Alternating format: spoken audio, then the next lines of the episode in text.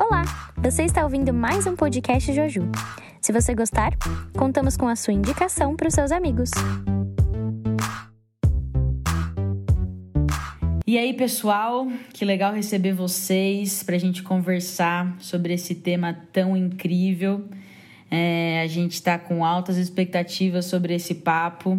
Que seu coração esteja aberto, sua mente também focada nessa conversa. A gente está com duas pessoas aqui incríveis. Se vocês ainda não reconheceram minha voz, é a Mari que está falando. Sou membro do Butantan. Daqui a pouco eu vou falar um pouquinho sobre mim, mas eu quero que vocês saibam quem está aqui comigo.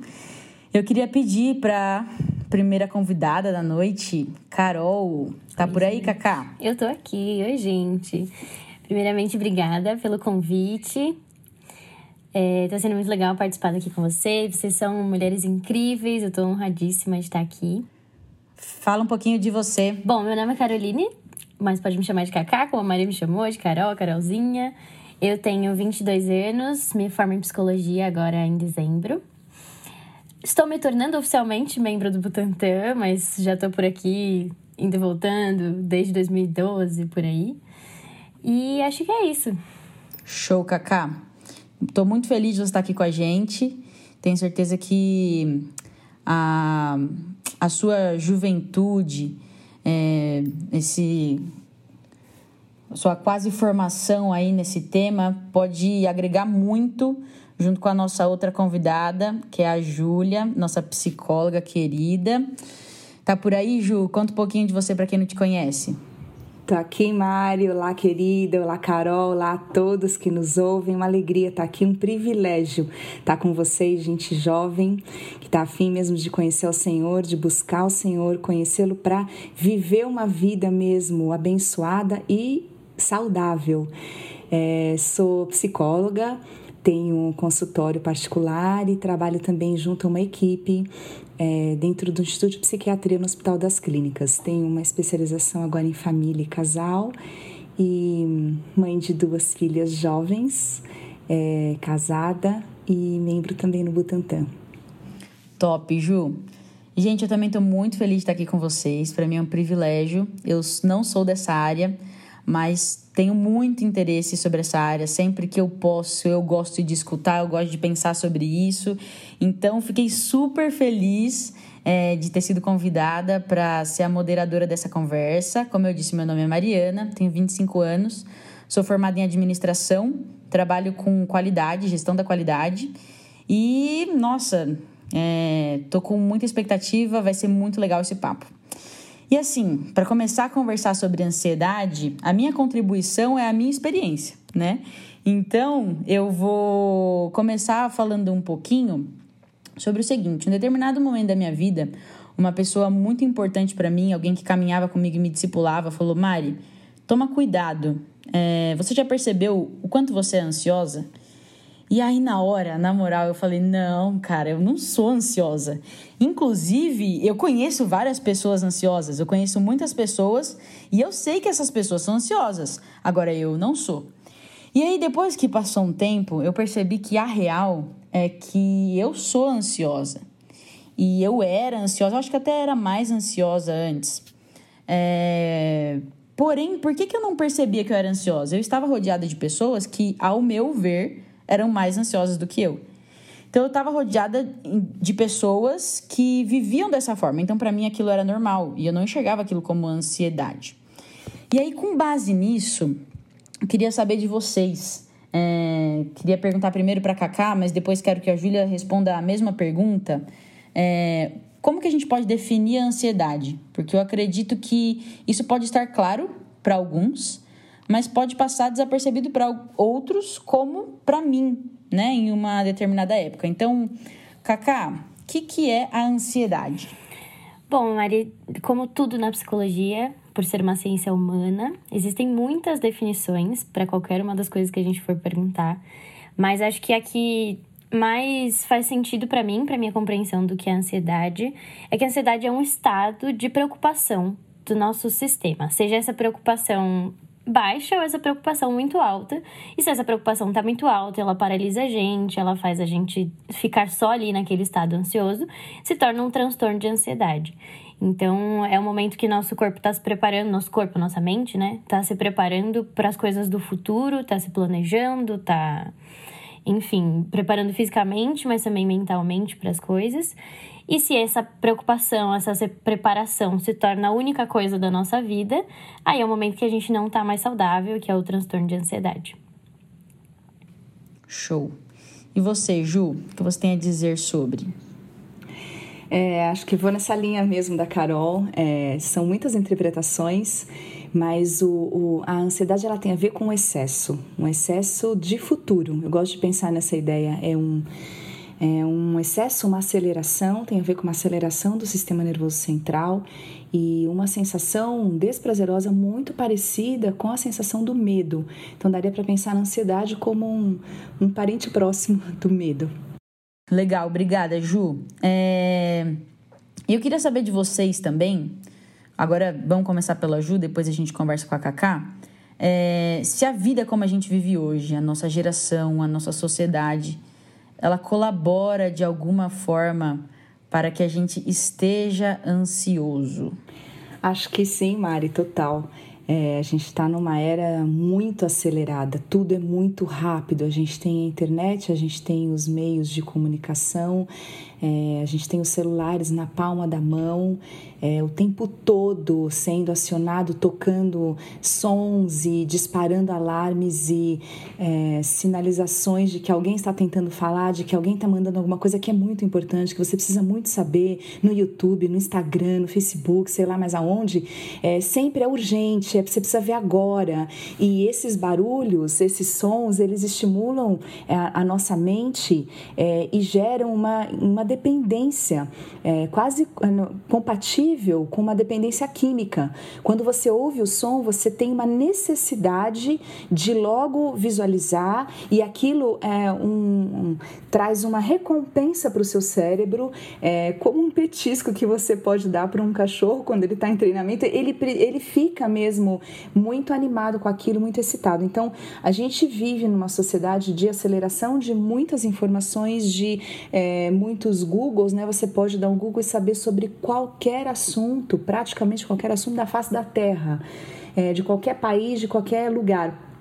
Então, isso faz com que a, a, as pessoas vivam de uma maneira acelerada, com certeza. Elas estão à mesa é, nos jantares familiares ou nos restaurantes com seus celulares e muitas vezes se comunicando com outras pessoas e resolvendo outras coisas e mandando uma mensagem, mandando um arquivo e resolvendo um problema de trabalho da faculdade, do relacionamento e as outras pessoas que estão à mesa estão normalmente também conectadas aos seus telefones, é, sem mais uma conversa, sem uma troca, sem um momento de relaxamento. É como se a gente tivesse ligado o tempo todo. Até o último minuto de dormir, você dá a última checada no seu telefone. Isso gera uma aceleração, é, um, um, um às vezes um, uma preocupação também, né? Como colocou a Carol, essa aceleração assim, eu tenho que responder agora, agora meu chefe mandou tal coisa, agora a reunião mudou. É, às vezes são coisas de trabalho, mas não importa. A luz fica acesa o tempo todo. Então a gente vive numa era em que as luzes não se apagam. É, antigamente acabava a energia, né? não tinha energia elétrica e acabava o sol se punha e as pessoas realmente podiam dormir sossegadas. Hoje a tela dos computadores, dos celulares, elas não apagam. Então nós estamos ligados o tempo todo, isso gera uma aceleração, uma excitação excessiva é, e, consequentemente, alguma inquietação, às vezes insônia, estresse, que são consequências desse quadro de dessa aceleração, dessa ansiedade, dessa preocupação excessiva. Ju, eu acho que também só para completar, né? Concordo com tudo que você falou, mas penso também a forma que hoje a gente enxerga o, o tempo e o passar do tempo o do quanto a gente entende que eu tenho que fazer tudo agora. Tipo, sei lá, a gente que é jovem, né? Ah, eu preciso me formar agora, eu preciso trabalhar agora, eu preciso namorar agora, eu preciso ter um carro, eu preciso ter um apartamento, e é tudo agora. A gente não tem tempo de fazer depois, a gente precisa fazer tudo ao mesmo tempo. E o quanto a sociedade também vem com esse peso, né? Tipo, eu que tenho 22 anos, quando eu tinha 15, que nem faz tanto tempo assim, eu achava que com 18 eu ia estar tá pronto, cheia de dinheiro, morando fora de casa e pronta pra vida. E não é assim, né? A realidade não é assim. E quando a gente se depara com esse trabalho que leva, com o tempo que levam as coisas, acho que a gente se fica mais ansioso ainda, né? Porque a sociedade quer que a gente esteja pronto para fazer tudo e qualquer coisa 24 horas do dia. É verdade, Carol. Mas eu acho de verdade que o jovem tem uma aceleração saudável. É, porque o jovem tem que se colocar no mundo, ele tem que achar o lugar dele, ele tem que achar o par, tem que achar o trabalho, tem que achar a vocação, é, o emprego, precisa ganhar dinheiro, às vezes quer dirigir, quer tirar carta, quer viajar. Então, realmente, há uma aceleração, né? Na saída da adolescência, esse início da vida adulta, tem uma aceleração que é para pôr o jovem na vida também. Agora, o excesso de cobrança atrapalha, com certeza, e esse excesso de estímulo eu acho que também atrapalha, gerando muitas vezes quadros desnecessários de ansiedade que talvez em outras épocas a gente não, não teria. Exato, acho que até pensei nessa coisa da pandemia, né? Pela facilidade que a gente tem de fazer as coisas online hoje. Até eu, por exemplo, se fosse fora da pandemia, se fosse um encontro presencial, eu hoje não teria tempo de gravar o podcast. Mas como a gente está fazendo online, como a gente tem a possibilidade de continuar em casa fazendo as coisas, então a gente faz muito mais coisas ao dia, né? Essa coisa da internet, principalmente, faz com que a gente continue funcionando até quando a gente deita na cama, ainda tá resolvendo problema, tá fazendo um monte de coisa. Eu estou de acordo, a tecnologia é maravilhosa. Não fosse a tecnologia, eu não estaria nem trabalhando, porque eu fiz todos os meus atendimentos uhum. desde março até praticamente agora, tudo online. Eu digo, depois de uma pandemia dessas, depois do coronavírus, a pior coisa que poderia acontecer no mundo seria acabar a tecnologia, ter problema no Wi-Fi, isso aí acabou o mundo, praticamente. Uhum. Tem o lado bom, tudo tem seu lado bom, mas em excesso, qualquer coisa Exato. faz mal. Exato. Até amor em excesso faz mal. Ar em excesso, água em excesso, qualquer coisa em excesso faz mal. Mas um tanto disso, a tecnologia, ela realmente ela traz possibilidades que a gente não teria. Falar com uma pessoa do outro lado do mundo agora, se a gente quiser. Mas em contrapartida, também há uma invasão da tecnologia nas nossas vidas por meio das telas, por meio das, dos vídeos, das conversas. É, é, quase como se a gente não tivesse mais fronteira. Acho que a gente está vivendo também um extremo da tecnologia nas casas, por isso que as pessoas não estão aguentando mais, né? Nem estudo online, nem reunião online, nem. Porque agora virou um excesso. Show, que legal, meninas. Muito bom realmente parar um tempo para pensar a forma como a gente tem vivido os nossos dias. Porque realmente as coisas parecem normais, comuns e a gente só segue. Né? Então, obrigada pelas contribuições de vocês, para a gente parar, analisar e falar, poxa, realmente eu estou agindo assim, né?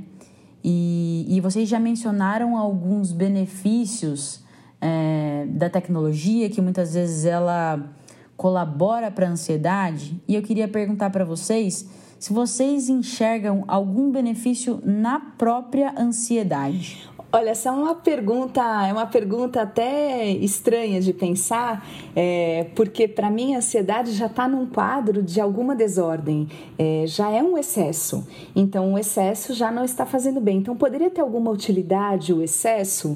É uma pergunta muito interessante. Eu estava pesquisando alguma coisa nessa linha, encontrei um estudo francês que fala que pode existir alguma coisa boa na tal ansiedade, porque é, as pessoas ansiosas elas percebem ameaças é, em diferentes regiões do cérebro, são os impulsos elétricos né, no cérebro e são percebidos em diferentes áreas. E essas regiões, elas também são responsáveis pela ação. Então, dessa maneira, as pessoas ansiosas reagem melhor diante de crises. Agora, também viver ansioso só para você saber se virar numa crise não vai ser uma coisa legal. É bom saber que é, a gente tem que estar tá motivado. Eu chamaria de uma motivação útil. A gente precisa de uma motivação na vida, como a Carol falou, eu quero conquistar coisas, eu quero ir além, eu quero me formar, eu quero trabalhar. Isso é bom, isso é uma motivação, é uma expectativa e tem a ver com o futuro. Mas é, quando isso vira um excesso, acaba adoecendo. Então, pensar que a motivação nos põe para frente é uma coisa muito boa e que a gente vai ter um pouco de cuidado diante de ameaças da vida, diante de crises. Saber se virar diante de uma crise é, é muito bom. É, então, será que dessa forma dá para acreditar que a ansiedade traz alguma coisa boa? Eu, eu diria assim que uma motivação é, útil, essa aceleração no sentido de sem ser excessiva, mas você ser uma pessoa antenada, ser uma pessoa ligada, é, pode te fazer muito bem, assim como o medo. Como eu disse que a ansiedade é um, um parente do medo, o medo faz parte da vida. O medo é super importante para a preservação da vida. Não fosse o medo, o ser humano não teria chegado até aqui.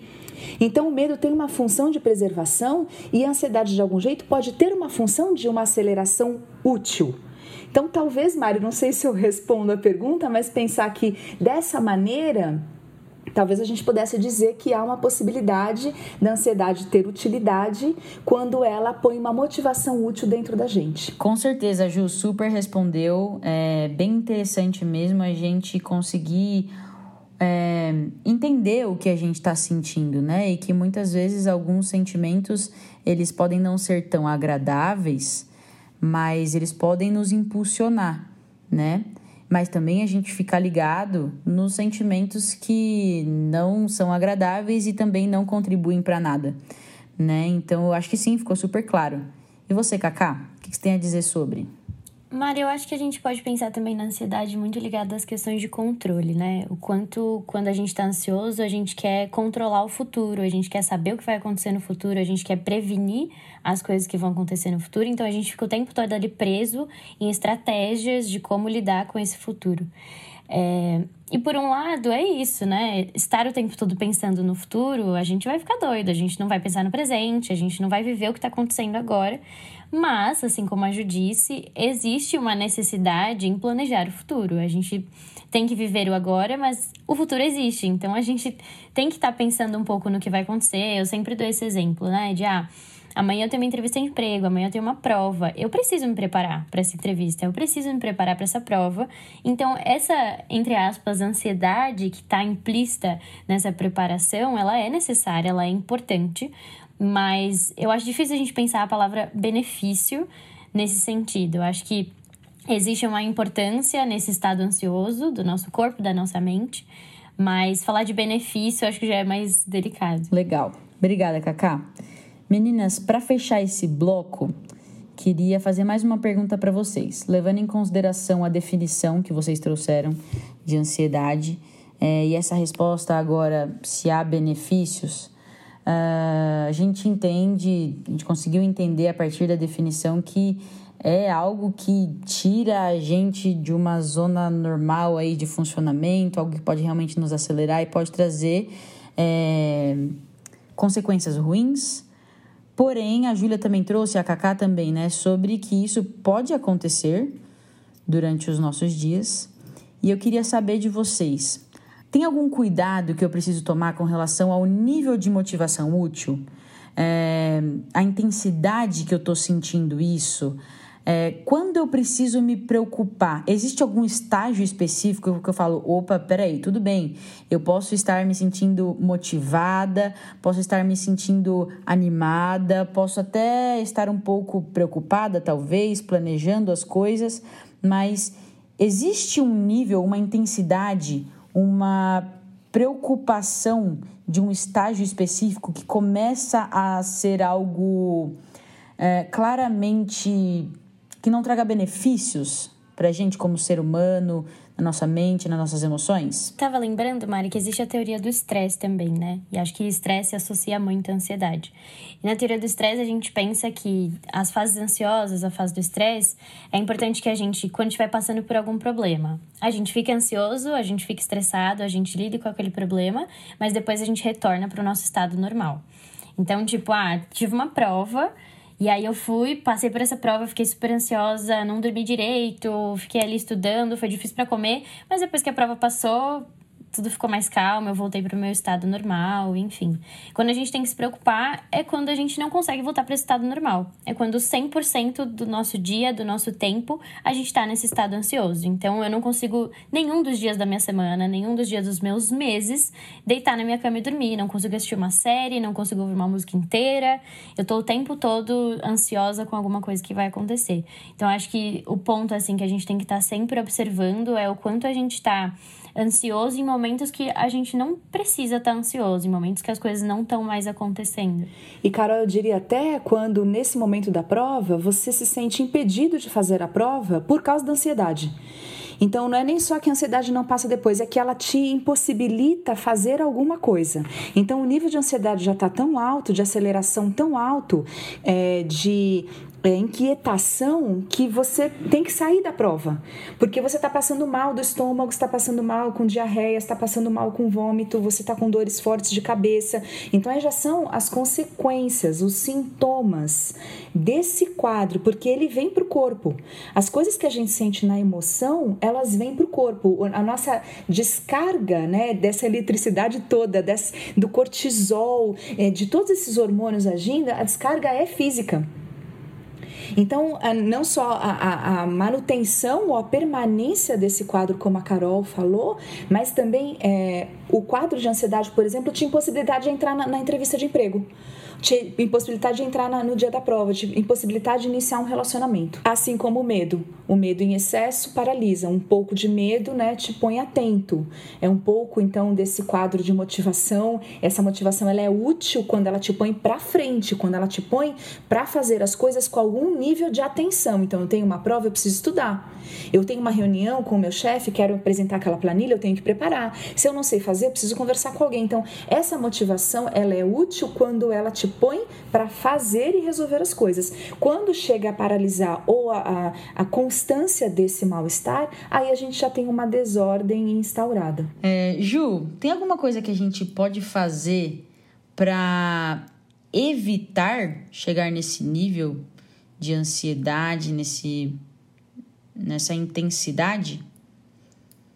Até levando em consideração o que eu já perguntei para vocês do ritmo de vida, né? Vocês já falaram algumas coisas é, que podem gerar isso. Existem ah, atitudes que eu posso decidir tomar para que eu, de certa forma, previna esse tipo de. esse nível, essa intensidade? Uma coisa interessante que você falou no começo do, da sua própria história é que, é, estando num contexto já ansioso, é difícil você perceber que você sofre de ansiedade. Então, em alguns momentos, as pessoas nem sabem que estão sofrendo de ansiedade. Então, acho que a primeira coisa é tomar consciência. Tudo que sai do inconsciente e vem à consciência, a gente tem chance de trabalhar. A gente só consegue trabalhar com aquilo que a gente consegue nomear. Do contrário, você só se sente mal, se sente mal e você não sabe nem dizer por quê que você toda vez tem uma dor de barriga horrorosa quando você vai fazer determinada coisa. Então, poder trazer isso à consciência, bom, o que está acontecendo aqui? Não estou dando conta de tudo. Então, reconhecer a sua limitação, reconhecer sua vulnerabilidade, uma coisa muito importante que a Carol falou, a sua necessidade constante de controle. Isso é uma coisa muito séria. Quando se vai tomando conta da vida, a gente precisa que alguém observe. Então, você falou, alguém falou, Mari, você é muito ansiosa. Você falou, poxa, não tinha percebido. Então, essa percepção em geral vem de fora. É aí que entra um familiar, um amigo, um, um, uma pessoa da igreja, um líder, um profissional da saúde, por que não? Um psicólogo, uma psicóloga, um psiquiatra, um médico, um clínico geral, alguém que possa dizer, poxa, acho que você está sofrendo diante desse quadro. Tem, você está mais agitado e acelerado do que o necessário. Então, quando esse olhar vem de fora, você tem chance de trazer à consciência alguma coisa que muitas vezes faz tão parte da sua vida que você não tem nem consciência. Ju, só para completar, eu acho que pegando bem o que você falou mesmo, dessa coisa que geralmente a observação vem de alguém de fora, acho que é aí que tá também a importância da gente conversar sobre os nossos sentimentos. Ter momentos como esse daqui, com alguém que seja da saúde, mas também conversar com nossos amigos. De tipo, gente, hoje fui fazer uma entrevista, não consegui, chorei até voltar pra minha casa. Enfim, a gente ter essa liberdade, essa possibilidade de conversar sobre os nossos sentimentos, que não é fraqueza e talvez, se for tudo bem, somos frágeis mesmo, né? Mas que a gente aceite essa nossa fragilidade, que a gente possa trabalhar com ela, que a gente possa entender como a gente vai se sentir melhor dentro dessa fragilidade. Acho essa ideia muito legal, Carol, de poder falar. Acho que a gente tem aberto hoje mais canais de fala e isso ajuda no processo de percepção do que está acontecendo e, consequentemente, de cura, de uma melhora na qualidade de vida. Ah, você vai tirar toda a ansiedade da vida? Às vezes, em alguns quadros, não é possível tirar toda a ansiedade, mas diminuir, né? Como a própria Mari disse, hoje já não sou como antes. Então, a questão é, faz, é viver bem. Então, cuidar desses temas para poder viver bem, viver o, o mais razoavelmente possível. Sim, e até usufruindo do que você mencionou, né, Ju, lá no início, é, sobre estar atento, né? Se eu tenho um perfil que tem tendência à ansiedade, eu também não vou abrir mão totalmente disso. Eu tenho é, traços na minha personalidade que me mantém realmente mais atenta, mais ligada, planejando as coisas, mas tudo bem, cada coisa tem o seu lugar, né? E o Senhor tem o trono do universo também. As coisas não estão no meu controle, né? Como vocês mencionaram aqui. Então, muito legal. É, até você mencionando sobre. Voltou a falar sobre a minha experiência, né? Que eu mencionei lá no começo. É, tem um texto bíblico é, que Deus já falou bastante comigo e profundamente. Foi até um texto, Ju, que você mencionou comigo quando a gente conversou antes aqui da gravação, que está lá em Filipenses 4, de 6 a 7, e diz o seguinte: presta atenção, pessoal. Não andem ansiosos por coisa alguma, mas em tudo, pela oração e súplicas e com ação de graças, apresentem os seus pedidos a Deus. E a paz de Deus, que excede todo o entendimento, guardará o coração e a mente de vocês em Cristo Jesus. Esse texto, para mim, é assim, baita desafiador. Quando a gente olha o convite de Deus de não andem ansiosos por coisa alguma, eu queria que a gente encarasse isso mesmo como um convite. Eu recebi isso como um convite quando Deus falou comigo a respeito desse texto. E, e, eu acredito que se Deus nos convida a viver assim, é possível viver assim. Ele não pediria para a gente fazer alguma coisa que a gente não conseguiria fazer. E até com a ajuda do Espírito Santo. Então, meninas, é, partindo dessa verdade de que esse é um convite de Deus para nós, para que a gente não ande ansioso por coisa alguma. Coisa alguma não dá espaço para nada, né? Assim, é, é louco pensar nisso. Você fala assim, como assim eu não vou ser ansioso com nada, né? Mas isso me motiva, não sei vocês, mas isso me motiva a, a viver no sobrenatural. Porque é algo que parece realmente que não é natural né? Mas Deus, ele, por meio do Espírito Santo, ele pode nos fazer viver o sobrenatural, viver algo que para nós é impossível. E até no final fala sobre isso, né? Que é a paz que excede todo o entendimento. Realmente, até um resultado que é sobrenatural. É algo que foge o nosso entendimento. Então, é, eu queria perguntar para vocês: como vocês acreditam que a gente pode vencer a ansiedade, psicologicamente ou espiritualmente falando? Quais cuidados e dicas vocês nos dão, levando em consideração que Deus está fazendo um convite para a gente? Então, psicologicamente, emocionalmente é, e espiritualmente falando. É, acho que essa ideia de não andar ansiosos até quando a gente estava conversando antes, o andar, o não andar tem a ver com um estilo de vida, tem a ver com um modo de viver. Então a ideia é que seu modo de vida não seja ansioso, que o seu estilo de vida não seja, que isso não seja uma constância é, na sua vida, que a maturidade possa te levar a um novo estilo de vida que tem a ver com o estilo de Deus, que é o estilo amoroso dele, um estilo de é, dependência de, de entrosamento total na Trindade. É, acho que Deus nos convida, Mari, pensando espiritualmente, a esse modo de vida, um modo de vida de dependência do Senhor. Quando a gente deixa o controle das coisas na mão daquele que assenta no, no alto e sublime trono, a gente pode descansar, então a gente pode dormir, porque a palavra também nos diz que não dorme e nem cochila. Alô? Não dorme e nem cochila o guarda de Israel. Ele está acordado para que possamos dormir. Então, a ansiedade tem muito a ver também com esse quadro de insônia e de inquietação, da perda do sono, da perda do apetite, do nervoso.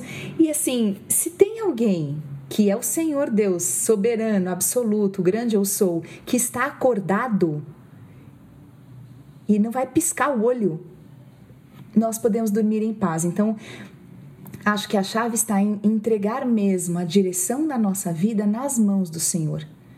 E descansar nele, porque ele controla o universo. Ele é Senhor da nossa história quando o recebemos como Senhor e Salvador das nossas vidas, ele é Senhor da nossa história. Ele governa sobre a nossa história. É claro que existem situações, por exemplo, a pandemia, ela atinge a todos, o sol vem sobre todos, a chuva vem sobre todos. É, nós estamos suscetíveis a, a, muitas coisas neste mundo que não eram inicialmente o plano de Deus. É claro que isso está acontecendo sobre nós, cristãos e não, não cristãos. O Covid, os desastres, o desemprego, a miséria, é, todos nós podemos ser acometidos por isso. A diferença é: Deus está conosco. A mão dele continua estendida para nós. Ainda que morramos, morreremos com ele. Então, poder entregar para ele o controle da nossa vida, eu acho que pode trazer essa paz que excede todo o entendimento. Não, não tem explicação não tem explicação. No âmbito é, é, psicológico, é um pouco do que a gente já falou. Trazer é, a fala, a, a, conversa, o diálogo, a percepção, uma autopercepção, também a percepção que vem do outro, a ajuda psicológica, ajuda médica quando necessário e a contribuição dos amigos. Acho que isso vai ampliando a nossa vida e a gente poder observar aquilo que não nos traz saúde aquilo que começa a impedir a nossa vida, que começa a paralisar a nossa vida. Isso não é bom. Acho que isso também ajuda na, na percepção. Legal, Ju. Sobre a gente depositar toda a nossa confiança em Deus, é, eu lendo esse, esse versículo, até fui atrás. Tem uma, uma, uma versão de Filipenses 4, de 6 a 7, que fala ao invés de apresentando pedidos a Deus, faça suas petições. E aí eu fui procurar o que é exatamente petição, porque não tá tão comum, né, no nosso dia a dia, assim, pelo menos dos jovens, assim, petição. E aí eu fui ver e estava escrito que é pedido a uma autoridade. E na hora eu falei, caraca, que legal, é realmente a gente reconhecer a autoridade de Deus que ele realmente é alguém confiável, que ele realmente é alguém amável, em quem a gente pode confiar, em quem a gente pode descansar. Né? E fazer isso por meio da, das nossas orações. O texto fala isso, né? Fazer as, os seus, faça os seus pedidos com orações, com súplicas. E o que é a súplica também, que não é uma palavra tão comum? Um pedido humilde e sincero. Também com ações de graças, com gratidão, saber ver o lado bom da situação que a gente está passando, tendo esperança, né? É, obrigada, Ju. Kaká, como que você acredita que a gente pode vencer então a ansiedade, falando aí psicologicamente e espiritualmente? Amiga, eu, eu pensei em várias coisas enquanto a Ju estava falando. Vou tentar organizar meus pensamentos, né? Mas acho que de primeira, acho que é importante a gente conhecer a Deus, num sentido total da coisa. E eu lembrei de uma conversa que tive com você uma vez, é, que eu tinha muito medo de tomar certas decisões, de fazer certas coisas. E esse medo estava muito ligado ao não saber o que vai acontecer, e é um pensamento ligado à ansiedade, né, querendo ou não. E acho que quando a gente conhece a Deus, a gente entende que tudo que ele faz, que tudo que ele é, é bom, perfeito e agradável. E independente do que acontecer, vai ser esse o resultado, né? Que o nosso medo sempre é de, ah, será que vai dar certo? Será que não vai dar certo? O que será que vai acontecer? E quando a gente conhece a Deus, quando a gente caminha junto com Ele, quando a gente tá acostumado a viver esse dia a dia com Ele, a gente entende que tudo que Ele faz é bom, perfeito e agradável, independente de qual seja o resultado. É, e acho que entender isso facilita enfim, não que seja fácil, né? Até porque eu tô aqui toda falante, mas eu tô ali na minha terapia tratando minha ansiedade. Mas acho que gera um caminho mais fácil para a gente confiar e entregar para Deus a nossa vida e as nossas ansiedades, as nossas preocupações, o nosso controle no geral. É, acho que vai por esse sentido, assim, de, de conhecer a Deus, de entender o cuidado dele com a gente e se permitir entregar o, o nosso cuidado da nossa vida para que ele faça esse cuidado, né? Para que a gente entenda que a gente não é dono de tudo, que a gente não é capaz de fazer tudo, que a gente é frágil, que a gente é incapaz, mas que Deus está aqui para fazer isso que a gente não pode, para fazer isso que a gente não consegue. Incrível. Obrigada, Cacá. É, meninas, olhando para esse texto, eu vejo ali o, no começo um cenário de ansiedade e no fim um cenário de paz, uma paz que excede todo entendimento, né, que a gente já conversou. E aí eu estava pensando sobre esse texto, eu queria saber de vocês. Eu posso pensar que isso pode ser uma escolha? Eu vou dar um exemplo que pode parecer muito simplista, tá? Mas, por exemplo, eu posso é, decidir usar o meu dinheiro agora ou então investi-lo para receber uma recompensa, receber em cima desse meu investimento eu posso olhar para esse texto e falar assim: o momento que eu estiver com ansiedade, Deus me convida a fazer algumas coisas que eu já mencionei com vocês aqui, que o próprio texto fala. Apresentar as minhas petições diante de Deus, reconhecendo a autoridade dele, em oração, com, com súplicas, então com um pedido humilde e sincero de coração.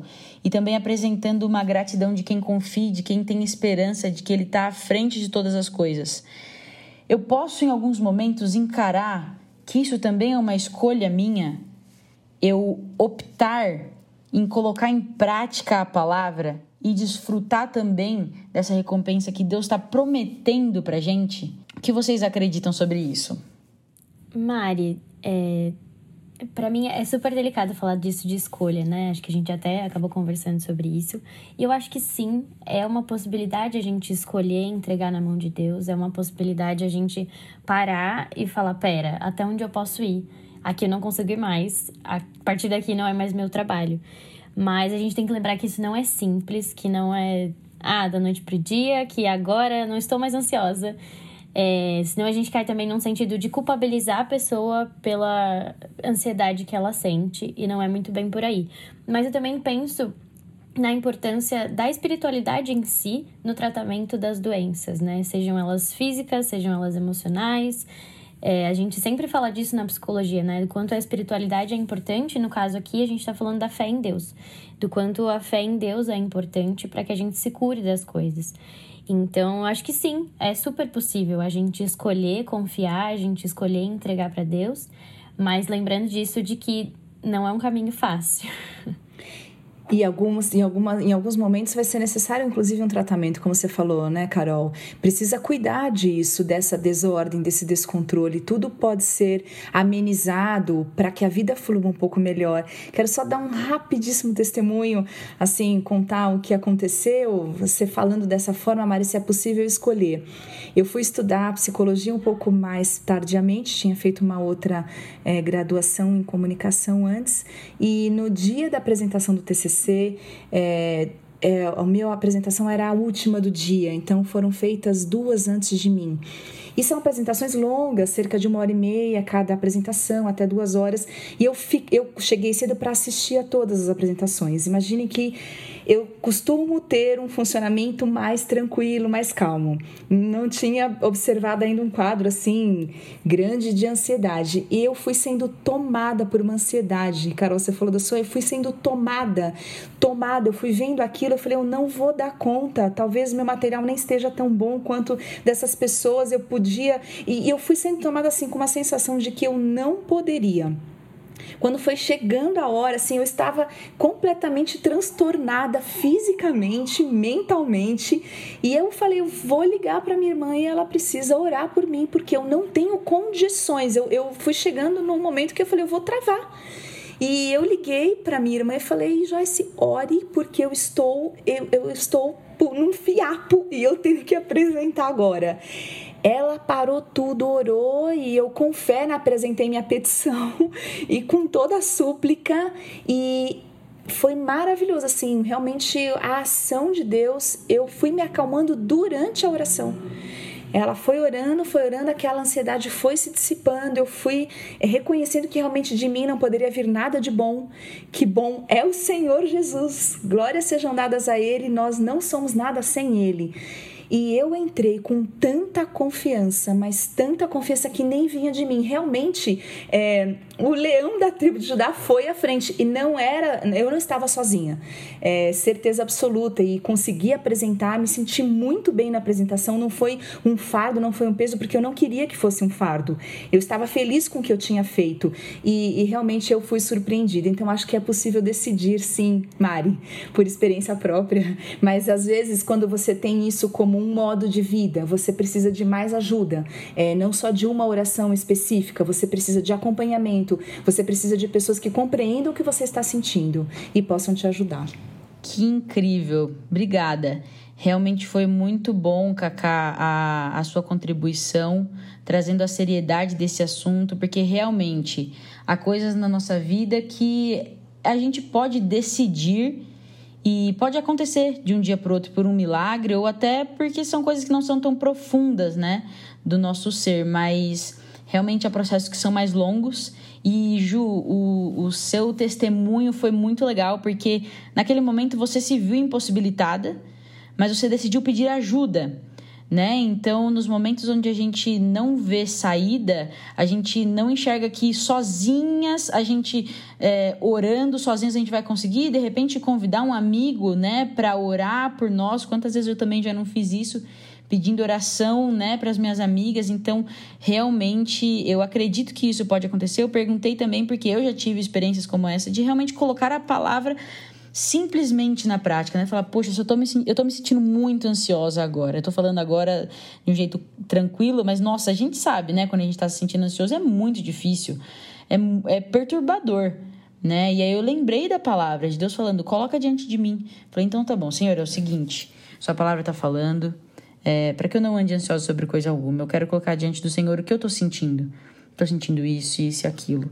E só falei isso. E, e e terminei minha oração ali. E na hora o Senhor me deu uma estratégia de como eu poderia repensar aquilo, né? Então, sim, eu acredito que pode acontecer na hora, mas obrigada pela sua contribuição, Cacá, e Júlia também a, acrescentou ao fim. Realmente, existem processos, eu acho que o que importa é a gente não des desistir, né? E, e decidir a cada dia, né? É, escolher a cada dia. Só complementando, talvez quem esteja nos ouvindo possa dizer: Poxa, eu já orei tanto e eu não me senti aliviada, não me senti aliviado. Acho que ali foi uma situação bem pontual e realmente eu não tinha outra saída. A minha saída era para o alto, não tinha outra, não tinha como resolver. É, e por que, que algumas pessoas não se sentem assim, é, bem, é, estão orando e não, e não conseguem resolver? Porque Deus também trabalha em processo. E muitas vezes, numa descoberta, num tratamento de uma ansiedade, você vai entender uma série de outras coisas a seu respeito. No tratamento de uma depressão, você vai entender uma série de outras questões a seu respeito, de, do seu funcionamento. Então, Deus que a, trabalha em processo e a nossa salvação, a palavra salvação, a raiz está em saúde. Deus quer nos trazer saúde o tempo todo. Então, muitas coisas vão acontecer em processo, como a nossa salvação ela é desenvolvida, a nossa saúde emocional também. Então, muitas pessoas vão precisar, e eu também estou sujeita a tratamentos e acompanhamentos, é, mas naquele momento eu entendo que foi uma necessidade pontual. É, muitas pessoas e todos nós podemos ter processos de cura. Show! Obrigada pela contribuição, meninas. Foi realmente um papo incrível. É, e só para finalizar, queria compartilhar com todo mundo que está escutando a gente é, e voltar lá no que eu tinha conversado com vocês, de que eu entendia os meus sentimentos como normais. É, em um outro momento da minha vida, uma pessoa também bastante importante falou assim: Mari, toma cuidado, porque nem tudo o que é comum é realmente normal. Às vezes a gente está inserido em uma, uma circunstância na sociedade, a cultura, as coisas que são comuns acabam se tornando normais para a gente. É, e na verdade, quem pode dizer o que é normal e o que é natural é quem nos criou, né? E a palavra de Deus está cheia de, de promessas, de cuidados, de orientações incríveis sobre os nossos sentimentos, sobre esses processos também, né, que a gente conversou aqui, sobre a confiança que a gente pode confiar nele, porque ele é um Deus de amor que cuida de nós em todo o tempo. Então, para a gente não se estender tanto, é, quero desafiar você que está escutando a gente. Cara, é simples. Dá um Google aí depois. Procura assim, ó, versículos sobre ansiedade. Pega alguns que tocarem o seu coração e não só quando você se sentir ansioso, mas às vezes de tempo em tempo, leia sobre, sabe o que a palavra nos diz. Eu acredito que se a gente também nos cercar da verdade, do que é natural, do que é normal, a gente não vai viver enganado como eu tava, né? Não, eu nem sou ansiosa, então eu não trazia a realidade, não trazia a consciência e por isso eu não conseguia nem tratar essa questão, né? Então que a verdade encha os nossos corações e a gente viva com base nela, que a gente acredite nesse normal, na verdade de um Deus que sempre foi, é e sempre será, em nome de Jesus. Obrigada pela participação, meninas.